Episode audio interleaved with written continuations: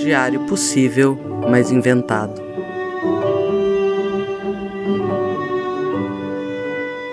Data: Talvez agorinha mesmo.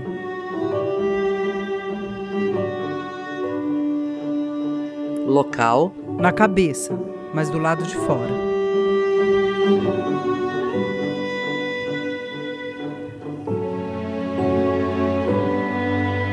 Lauril éter sulfato de sódio, partículas de diamante, proteínas da seda e óleos raros do Oriente, rosas e alecrim. Seu cabelo vai ganhar brilho e força.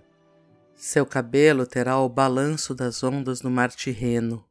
Seu cabelo vai ficar com o ar misterioso do sol do deserto.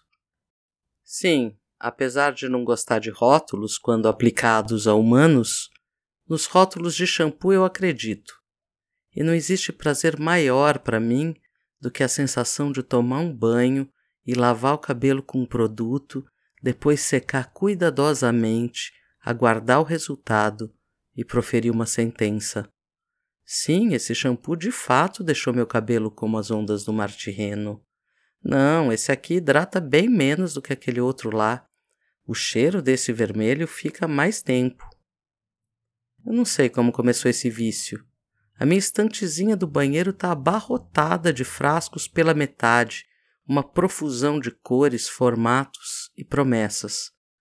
O cabelo é uma metonímia, a parte pelo todo, nutrição, hidratação, reconstrução. Sou eu, não o cabelo, que precisa disso. Mas pelo cabelo, de certa forma, eu acabo resolvendo isso. Mal, é claro, mas resolvendo. Me deixem com essa autoenganação, essa inocência de quem foi comprada pela publicidade esvoaçante. De fato, eu acho que o cabelo é um pouco do lugar em que eu consigo expressar para mim mesma que eu tô cuidando melhor de mim. Eu acompanho essa onda da Tati com cabelos há muitos anos. Eu acho curioso. Tem piorado com o tempo, ou melhorado, quem sou eu para julgar. Minha relação com o cabelo é quase oposta. Eu mal leio rótulos de shampoo, escolho na maioria das vezes pelo cheiro e pelo preço. Durante muito tempo, aliás, lavei o cabelo com sabão de coco. Mas meu cabelo é fininho e muito ralo, então não tem muita diferença. Acho que se eu tivesse um cabelão bem espesso, isso seria uma questão mais elaborada. Ou não, eu também podia entrar na pira de espessar o cabelo. Sei que tem muitas imposições estéticas sobre o cabelo, sobre quase tudo que implica ser mulher, aliás. E talvez por isso eu fico me segurando para nunca entrar nessa onda de rótulos e marcas e cortes e imposições. Sei também que tem uma questão opressiva séria que paira sobre cabelos cacheados, cabelos muito crespos. São opressões cruzadas que se autoafirmam. O bonito é ser liso, loiro, comportado. São questões que eu nunca vivenciei, mas que acompanho minhas amigas elaborarem, com espanto e dor. Como pode uma coisa que deveria ser normal como existirem muitos tipos de cabelo, ser tão cruelmente usada para oprimir as pessoas, né? Sobre cortar o cabelo também é bem diferente. Eu percebi, me observando nesses anos, que eu corto o cabelo quando minha vida mudou, meio para marcar a mudança. Como se o cabelo fosse um símbolo de que pronto, aceitei vida, que você foi para cá e não para lá como era previsto. Não, não é porque eu quero apagar o passado, nem porque eu acho que cabelo carregue alguma coisa, não para mim. Mas confesso que, como um sanção às avessas, corto o cabelo na esperança que o um novo look me dê forças. Aliás, essa história do Sansão é muito louca. É bíblica, né? De modo que o que eu conheço é o filme e a coisa do cabelo mesmo. E o coelhinho da Mônica. Mas pelo que eu me lembre, ele era todo fortão e aí a Dalila foi lá e cortou os cabelos dele, e aí ele ficou fracote. Depois derrubou umas colunas lá e morreu todo mundo com ele. Tem uma parada de filisteus no meio disso, né? Desculpa, essa referência eu vou ficar devendo, porque meu conhecimento da Bíblia é nulo. Não por nada, ou sei lá, também por tudo. Mas talvez eu faça isso do cabelo por uma coisa mais ao seu Valença mesmo. É a tesoura do desejo, desejo mesmo de mudar mas no meu caso eu corto quando já mudou. Eu só aceito isso cortando o cabelo. Mas também não queria afirmar isso aqui como uma promessa ou uma coisa que vai acontecer sempre. Eu sou meio retroativa a esses rituais e a ter que segui-los. Mas tem gente que faz promessa com cabelo. Na real, se a gente olha para as culturas e para as práticas da humanidade, sempre tem uma parada com cabelo. Que pira, né? Cabelo é um lugar meio simbólico, meio sagrado mesmo para muita gente. Mulheres muçulmanas não mostram os cabelos. O hijab, aquela vestimenta, significa cobertura e vem de uma palavra que significa proteger de estranhos. No Alcorão, duas passagens sugerem isso. E não mostrem seus atrativos além dos que naturalmente aparecem, que cubram o colo com seus véus.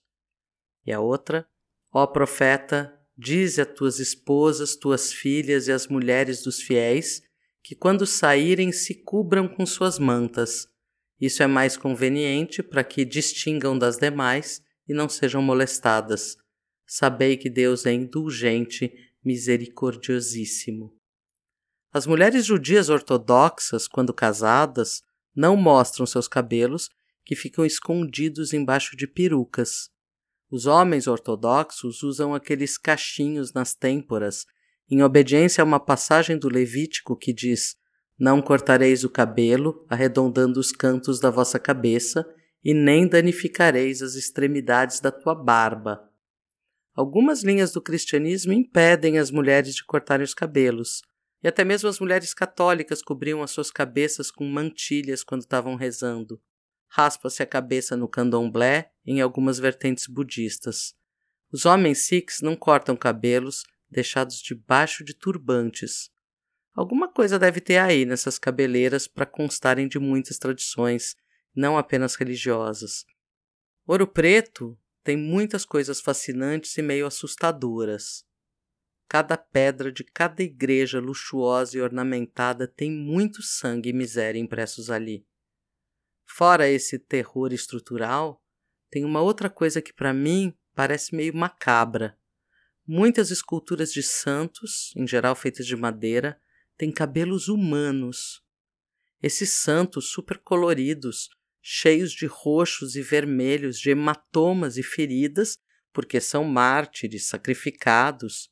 Tem perucas, o que dá um tom que é meio cômico, porque, veja bem, um santo de peruca, mas também é mórbido, parece um cabelo de cadáver, opaco, sem brilho.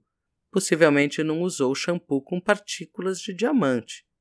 Em geral, essas perucas são feitas com os cabelos deixados como pagamento de promessas, que é aquele tipo de chantagem com o sobrenatural. Se eu passar no concurso, se eu passar no vestibular, se eu curar uma doença, eu corto o cabelo e te dou uma peruca bizarra. A Tati estava contando todas essas paradas sobre cabelo e sabe o que eu estava pensando? Na Rapunzel. Calma, antes de contar a história, eu tenho que fazer uma coisa muito aleatória, mas que é impossível não fazer. Me desculpem por isso. Love suas tranças de mel, Rapunzel, Rapunzel. Desculpem. Eu tive que cantar isso para sair de mim e eu ter sossego. Agora vai ficar grudado na cabeça de vocês até, sei lá, vocês cortarem os cabelos, quem sabe. Bom, a Rapunzel é uma história dos irmãos Grimm que é resumidamente assim. Tinha um casal que demorou para ter filhos e morava do lado de uma bruxa. Aí um dia finalmente a mulher engravidou. Como toda bruxa é sempre uma mulher sábia, essa bruxa então tinha uma linda horta cheia de delícias e entre elas rabanete. Um dia a mulher teve um desejo louco por rabanete e pede para o marido roubar da horta da bruxa. Nunca entendo porque eles não podiam só lá pedir, mas beleza. Ele rouba um dia e tudo bem. No outro dia, um novo ataque de desejo, ele vai roubar e a bruxa pega ele no flagra. Aí ele conta porque está roubando e a bruxa dá os rabanetes em troca de ficar com a filha. E o cara aceita! Mano, ele aceita! Aí, beleza. Nasce a menina e a bruxa pega ela e dá o nome de Rapunzel, que, pelo que eu entendi, tem a ver com rabanete. Tipo, ela chama rabaneta. A bruxa cria a menina, trancando ela aos 12 anos numa torre sem porta, só com entrada pela janela e tem que subir pelos cabelos da menina. Veja, histórias não têm compromisso nenhum com a verdade, ainda que não sejam mentira. E eu gosto muito dessas histórias e gosto muito de estragar a magia contando assim, com os olhos de hoje. Então, me desculpe aí, tradição. Aí um dia estava passando um belo príncipe que ouve a rabaneta cantando lindamente e observa a bruxa subindo pelas tranças. Aí ele vai lá e grita: Love suas tranças de mel! Não, não, ele grita: Rapunzel, jogue-me suas tranças! E aí, como ela nunca tinha visto um homem, ela acha que não tem tu, vai tu mesmo. Eles se apaixonam e armam um plano super eficiente. Cada dia que ele vier visitar Rapun, ele leva uma meada de seda que ela vai trançar uma corda para ela descer. Para que levar uma corda inteira e fazer um rapel, né? Não, tem que fazer de um jeito que tudo possa dar errado.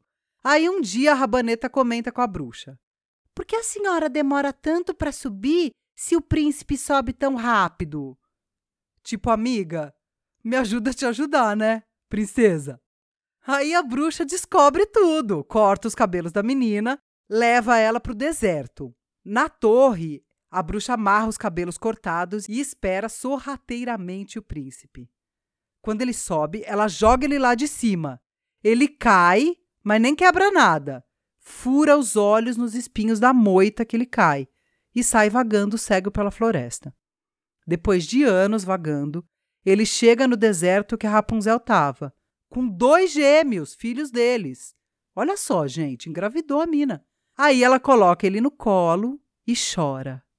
As lagriminhas dela devolvem a visão para ele, eles se casam e vivem no reino deles com os gêmeos, felizes para sempre.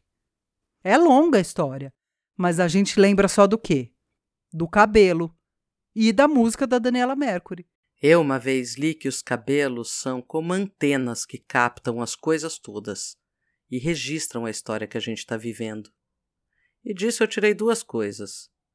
Uma, que de fato cabelos registram coisas, tipo envenenamento por arsênico. E disso deriva a segunda.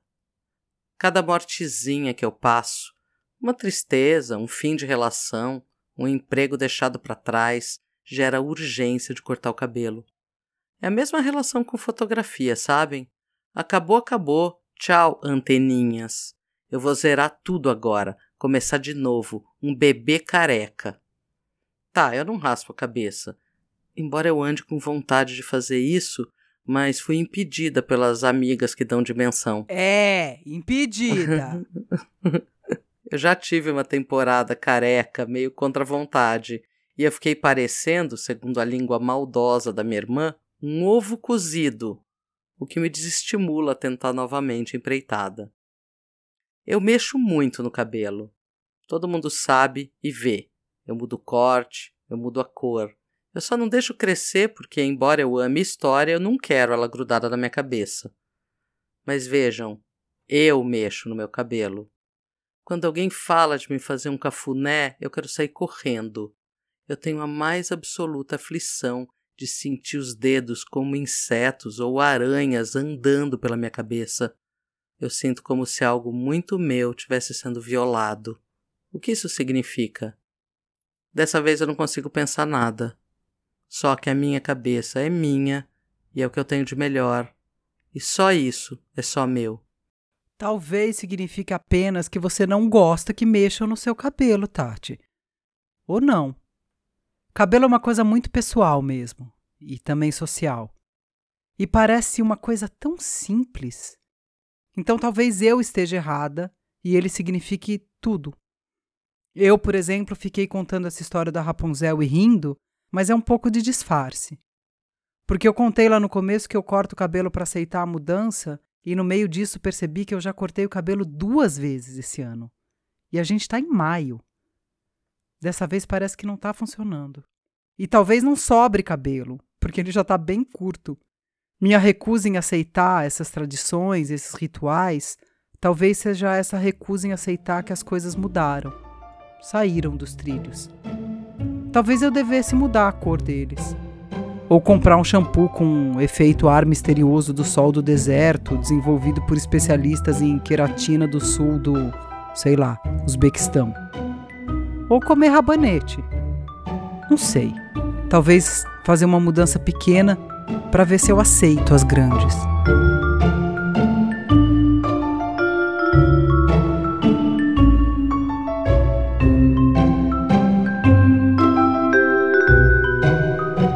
O diário possível mais inventado é exatamente o que o nome diz. Um diário que seria possível, mas é inventado. Se você quiser contribuir com o nosso projeto, pode mandar um pix de qualquer valor para anarroxo com 2x gmail.com. Para saber mais, entre em diariopossível.com. Tati, solta essa máquina. So... Daqui a máquina. Não vai, não vai raspar, não. Pode soltar essa máquina. Não vai raspar esse cabelo.